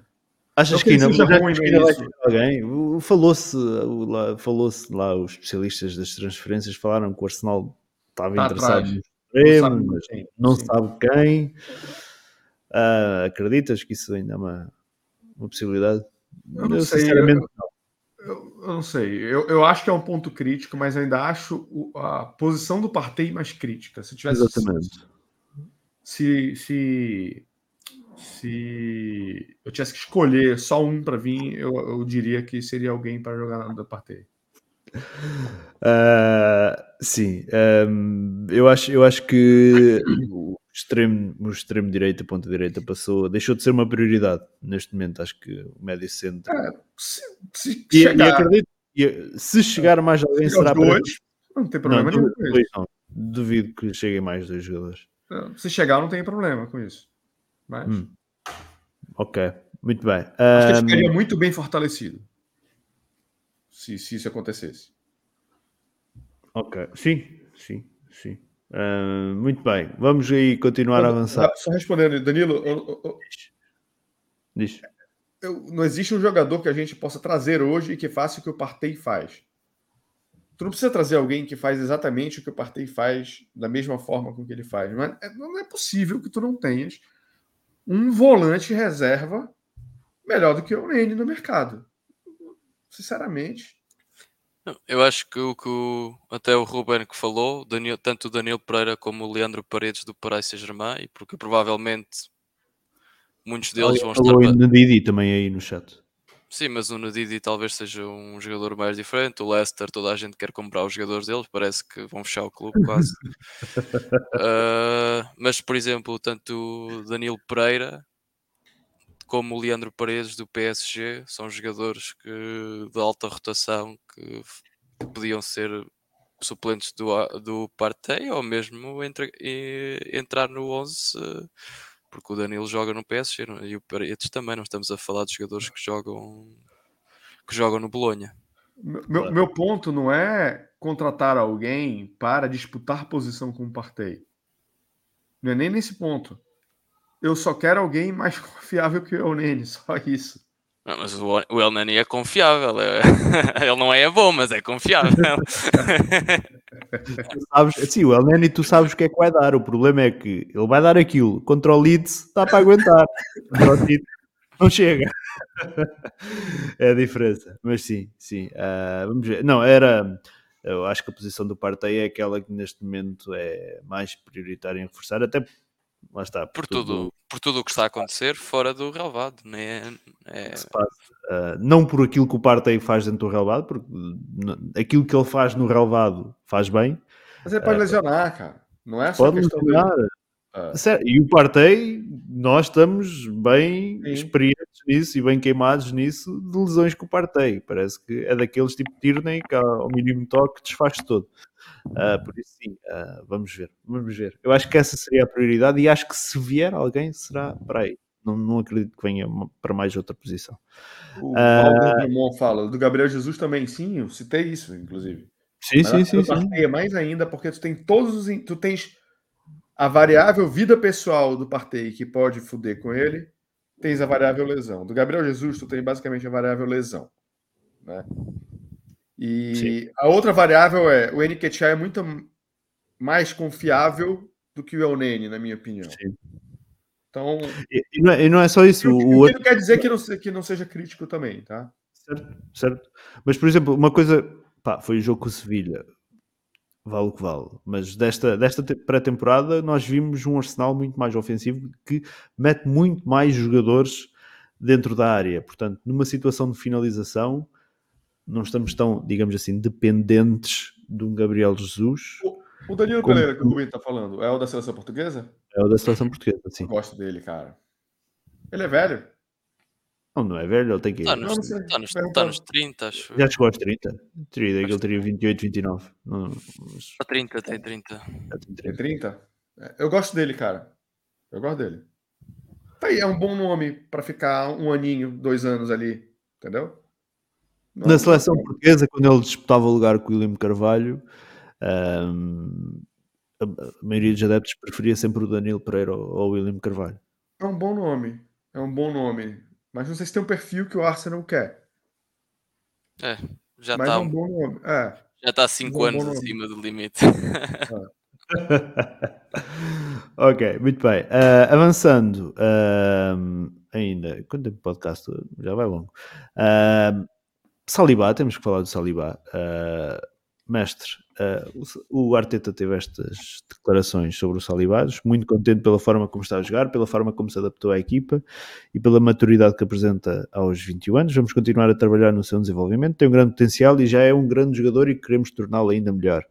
Uh, isto foi depois do jogo, tenho ideia que foi depois do jogo com o Chelsea, uh, sei que foi nos Estados Unidos. Acreditas que este é o mesmo Arteta que disse há um ano que ele não estava pronto? Achas que o empréstimo. Um, o Vargas disse há pouco que o Salibá do ano passado já tinha servido uh, e que não, ele não mudou muito assim de um ano para o outro, uh, mas achas que o empréstimo foi positivo para o Salibá? Achas que o Arteta fez bem o ano passado em emprestar o Salibá? Não sei, não sei se, se fez bem, porque claramente quando, quando o Saliba vai para uma seleção francesa e é o jogador jovem do ano e já não me lembro das estatísticas, mas estava no top 1, top 2 de todas as estatísticas, transporte de bola, dribles, cortes. Claro que quando vês um jogador assim, claro que é um, um jogador desses, claramente fazia falta fazia falta no nosso plantel e em outros jogos, talvez se calhar se outro lado tivesse não tivesse o holding ou se não tivesse ou se tivesse uma defesa a 3, por exemplo, podia podia ter feito podia ter feito a diferença, mas o que é certo é que ele agora vem como com um grande nome, com já três anos de, de empréstimo, pá, quase sempre a ser o, o melhor defesa, o melhor defesa jovem do campeonato e isso são mais do que, do que provas dadas e é, claro que é, é pré-época, mas para mim daquilo que eu vi, se, se esquecendo tudo aquilo que, que era o historial dos jogadores, imaginando que ninguém sabia nada, só olhar para a pré-época, o Saliba pareceu o melhor defesa do, do Arsenal, aquele que era mais calmo, mais confortável na bola, mais, mais precisa defender, mais rápido. Ou seja, para mim pareceu melhor defesa. Vamos ver agora em jogos a sério como é que vai ser. Mas claramente o empréstimo fez-lhe fez bastante bem. Agora, se já o podíamos ter aproveitado no ano passado, provavelmente sim, mas nunca, nunca iríamos saber também as situações que houveram ali com a mãe dele, com o Arteta. Pode ter havido ali situações que, em que fizeram o clube decidir que seria melhor o empréstimo. Mas neste momento, se esquecemos de tudo, ele parece ser o melhor defesa do Arsenal. Mas vamos ver nos jogos a sério o que, é que acontece. vai jogar à frente de White? À frente, isto é, vai ser a primeira opção em vez de White? Eu acho que o Arteta tende a apostar nisso, é isso que ele tem apostado nos, nos dois últimos jogos a sério, por isso acredito que é isso que vai fazer e para mim é o que faz sentido, porque realmente a calma que ele tem e aquilo que acho que ele pode oferecer à equipa é bastante bom. Temos de ter defesas que sabem defender, não só defesas que sabem transportar a bola, ele também, também o sabe fazer. Uh, precisamos de defesas fortes, ganhem duelos e acho que ele é perfeito para isso. Por isso acho que o Arteta vai claramente, pelo menos, começar a época com esta situação. Depois, quando vier o, quando vier o Tomiasso, vamos ver o que acontece. Mas acho que neste momento o Arteta vai apostar no Saliba. Hum, Mateus, uh, como é que vês uh, estas declarações do Arteta? basicamente foi o mesmo Arteta que o ano passado dizia: este jogador não está pronto para, para aquilo que era preciso para, para o Arsenal evoluir na Premier League e que agora chega e entra um, direto no 11 e quase que vira patrão da defesa uh, e que toda a gente elogia. Cara, vou ser sincero com algumas coisas. A primeira delas é que respondendo a pergunta, o Arteta viu uma evolução nele. Né? Esse é um lado. Ele viu uma evolução no Saliba. Segundo, há muita pressão por parte dos adeptos para com que ele seja integrado ao Arsenal. E ele bancar mais um ano que o Saliba, com a desculpa de que não está pronto, não estou dizendo que não está, tá?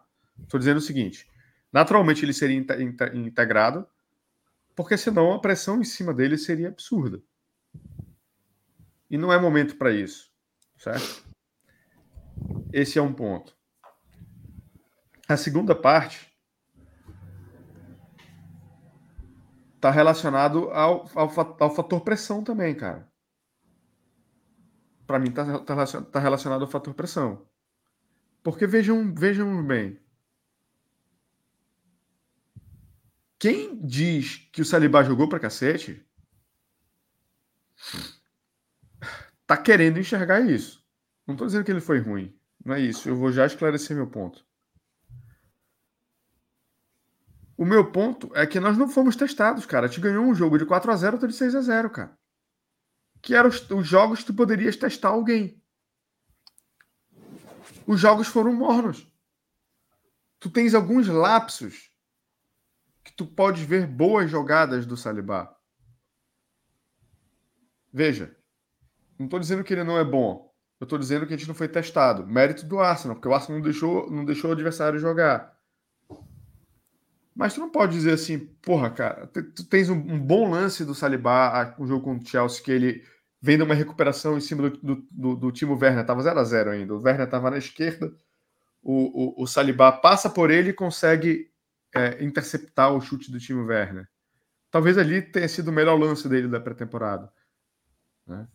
Mas você não pode assim falar assim, meu irmão, ele é o patrão da defesa do Arsenal hoje. Você não pode dizer isso. Porque a gente não foi testado a ponto de dizer que ele, ele, ele, ele fez toda a diferença. Né? Então acho que a gente tem que ter um pouquinho de calma. A nossa torcida é muito carente. E, e nesses momentos você vê a, a, a, a, carência dos torcedores, assim, sabe? A gente começa a tirar conclusões precipitadas. Ele pode se tornar? Pode. Mas o que foi apresentado até agora, o Arsenal não deixou com que a defesa fosse testada a ponto de dizer que o Saliba é o patrão da defesa. Enfim. O jogo com o Paulo é, é o primeiro grande teste. Eu acho que vai ser um bom teste. Eu acho que, ó, falando dos da temporada, as cinco primeiras rodadas, se a gente quer ficar em terceiro colocado, a gente tem que fazer 15 pontos. Se a gente quer isso, a gente tem que fazer 15 pontos. É a oportunidade que a gente tem de dar uma de cavalo paraguaio, de fazer tudo e, e ir para cima. Porque outubro vai ser foda. É Tottenham, Liverpool e City. Tudo bem que são os três em casa, né? Mas ainda assim. Hum, ok. Uh, muito bem. Um, então, para fecharmos o, o, o podcast, uh, vamos aqui uh, a antevisão, mestre. Um, Sexta-feira, então, há, há, o pontapé de saída da Premier, deslocação ao terreno do Palace. Um, expectativas para, para este jogo e expectativas para a temporada. Expectativas para este jogo tem que. Acho que o Arsenal, se ganha este jogo, é. Acho que é totalmente diferente porque nós temos um início de campeonato relativamente fácil, ou seja, ou pelo menos em que todos os jogos somos o favorito, até o jogo contra o, contra o United. Uh, por isso, acho que este jogo é um jogo difícil, porque nós, este é um jogo em que nós não ganhamos. Normalmente não temos ganho e temos tido bastantes dificuldades. Acho. Ganho, perdemos 2 ou 3-0, não foi? No, na última temporada neste jogo. Uh, 3-0. Perdemos 3-0, ou seja, este é é, perfeito, é a oportunidade perfeita para nós mostrarmos o, com a nossa evolução de uma temporada para a outra. O Palace reforçou-se com com alguns jogadores, tem, não perdeu, pá, que eu tenha de memória, não perdeu nenhum jogador assim do, do, do plantel inicial. Os jogadores da frente são, são bastante bons, são rápidos, são fortes. Temos sempre o Zac contra nós, está sempre no. É sempre os melhores jogos da temporada.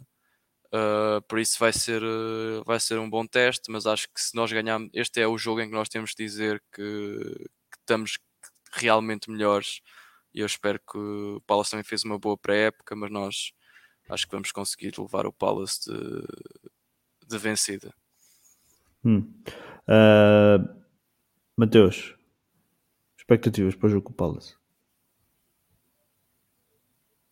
Estás muito, estás muito, estás muito. Desculpa. Cara, tem que ganhar. Tem que começar bem, senão aquela depressão, aquela, aquela desconfiança, aquilo tudo volta. Né? Eu acho que é muito importante começar bem a temporada. Mas acho que é um jogo difícil, cara. O, a, a, a, o retrospecto do Palace da, da, da, temporada passada jogando no estádio dele é alto. É bom. Então, vai ser um jogo difícil, mas se a gente aspira passar essa confiança para a torcida, se a gente aspira o terceiro colocado, a gente tem que ganhar esse jogo.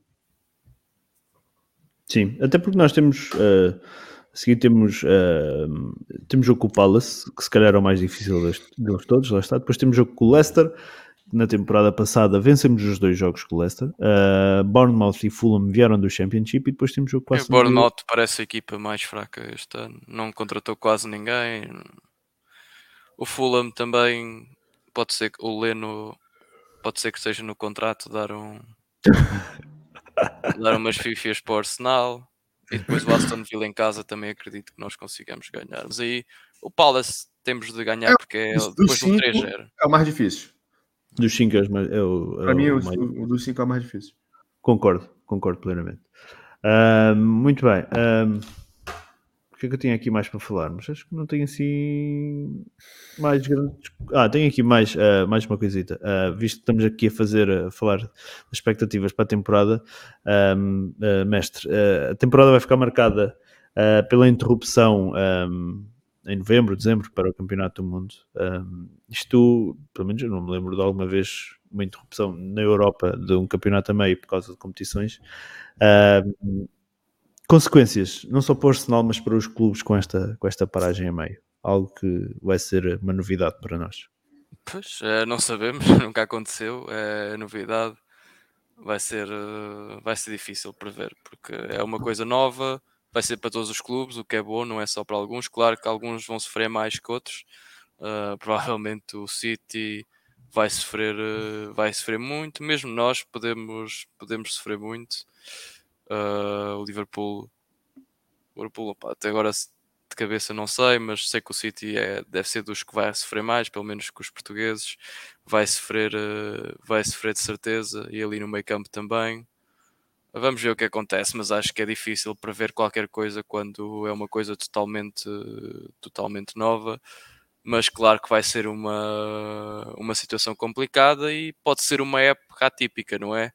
Quando acontecem este tipo de coisas, às vezes podem haver surpresas e vamos ver o que acontece. Agora, não é bom para o nosso lado porque, como nós temos um déficit muito grande entre a primeira equipa e a, e, a, e aquilo que são os nossos suplentes, podemos ser uma das equipas que, que, pode sofrer mais com essas ausências e depois o voltar ao ritmo, ao espaçar, treinar é sempre complicado. Uh, mas vamos ver o que acontece. É uma situação nova e vamos ver como é que o plantel vai conseguir lidar com isso. Mas vão haver equipas que claramente vão estar fragilizadas durante ali um, uns bons jogos e isso pode, pode decidir campeonatos ou pode decidir aquelas posições do cimo de tabela as equipas conseguirem resolver mais rápido esse tipo de, de situações. Sim, muito bem. Uh, Mateus, no Brasil, o, não sei, o campeonato não costuma parar, não é? Mesmo quando é estes torneios internacionais. Ou para? Para, para, para. mas normalmente é julho, né? Mas quando é, seleção, quando é os jogos da seleção, para. não. Espera, não, sei se nos não, não. jogos de qualificação e essas coisas. Não, campeonato não é... Aqui para, aqui para tudo quando aqui é qualificação. Aqui, aqui tem data FIFA, lá não tem. Ah, lá pronto, segue. depois eu sabia que havia uma situação mas, em que não parava. Não, mas tem muita, tem muita diferença. Aqui, um clube faz. De maior pico deve fazer 60 jogos na temporada. No Brasil, qualquer clube faz 60.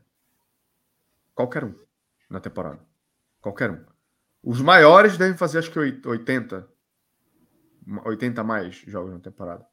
Primeiro que é absolutamente normal o Campeonato Brasileiro ser Quarta, domingo, quarta, domingo, praticamente. Tudo bem, eu sei que tem jogo de futebol hoje, na segunda, na terça, enfim, duas vezes na semana se joga. Aí, às vezes, ainda tem Copa do Brasil, Sul-Americana, Libertadores, Campeonato Estadual, que é uma coisa que não existe para cá.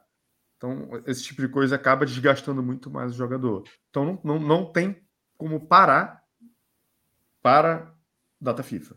E, historicamente, os jogadores da seleção brasileira eles estão todos jogando para cá, a grande maioria. Às vezes tem dois, três clubes que, que, que, dois, três jogadores ou quatro, cinco no máximo que estão aqui, estão aqui no Brasil, então não afeta assim o negócio, não, não, afeta tanto assim. Ok, uh, e como é que vês esta paragem no, no campeonato? Algo que é uma novidade para nós?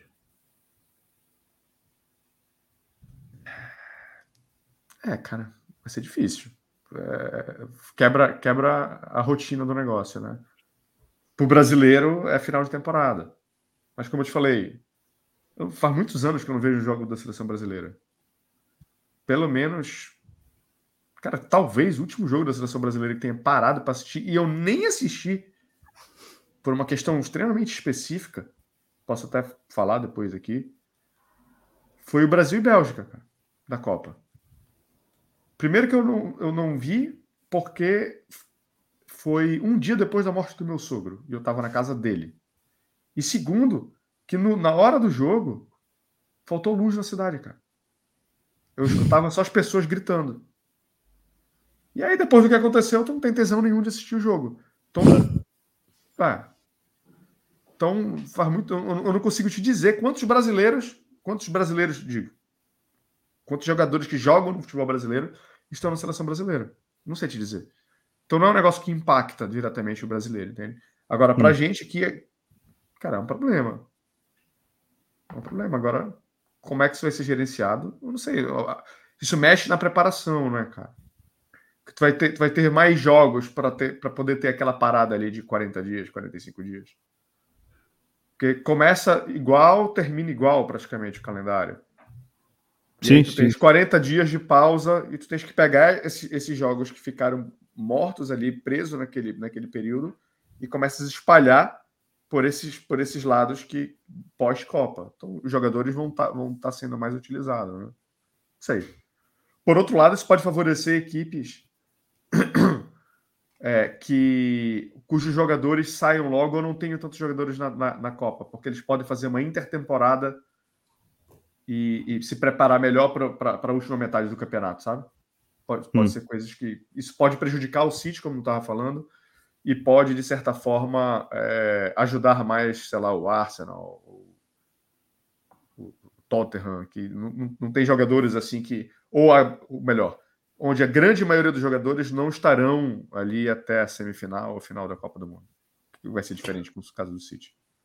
Hum. Muito bem. Uh, para fecharmos então o podcast, só vos vou pedir um, os vossos prognósticos para o jogo com o Palace, mestre. Quanto é que esperas que vai ficar? Uh, 3-1. Estou 3-1 para nós, pá. Tá... Vamos Gabriel Jesus. Gabriel Jesus, Gabriel Jesus, Gabriel Jesus. Assim está bem. Assim não, tá vamos, bem. não, Gabriel, Gabriel, Gabriel. É, agora qual Mal, é? não sei. Aí eu já falei que era Gabriel. Não, acho pode, que é o, há o clássico, clássico gol de canto do, do Gabriel e depois acho que também o Gabriel Jesus vai fazer vai melhor a sopa, mas vamos ver. Mas estou confiante para este jogo, acho que vamos melhor preparados contra eles. Hum, muito bem. Mateus, uh, prognóstico. Cara, eu ia de 3-1 também. Ei, era, que, era o que eu ia fazer. Mas para diferenciar, vou botar 3 a 0 Ok, ok. Um... Se perder, a corneta volta a cantar no próximo podcast. Puta que pariu. E não tem mais Nuno para falar mal. Não tem quê? Não tem quê? Nuno. Ai, Nuno. Pois não, não. Agora não há Nuno. Antes o Nuno era culpado de tudo, agora não há Nuno, né? Coitado, Mas... Nuno, desculpa, sei que você assiste a gente. ok, muito bem. Eu acho que vai ficar uh, 2-1, sofridinho, sofridinho, mas por ser o mais difícil.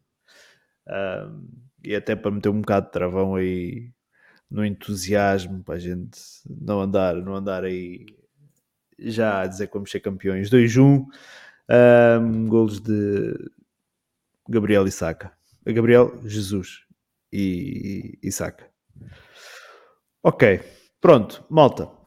Vamos fechar o podcast. Hoje tivemos aí muita gente a assistir.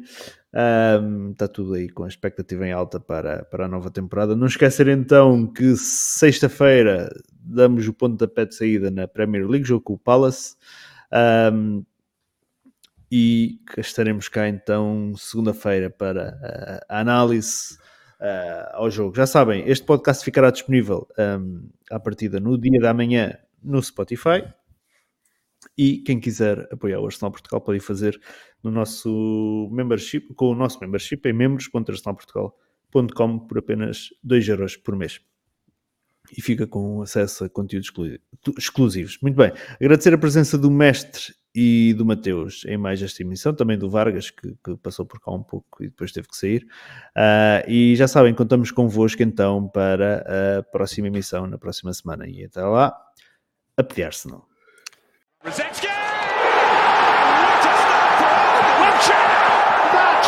Just wonderful.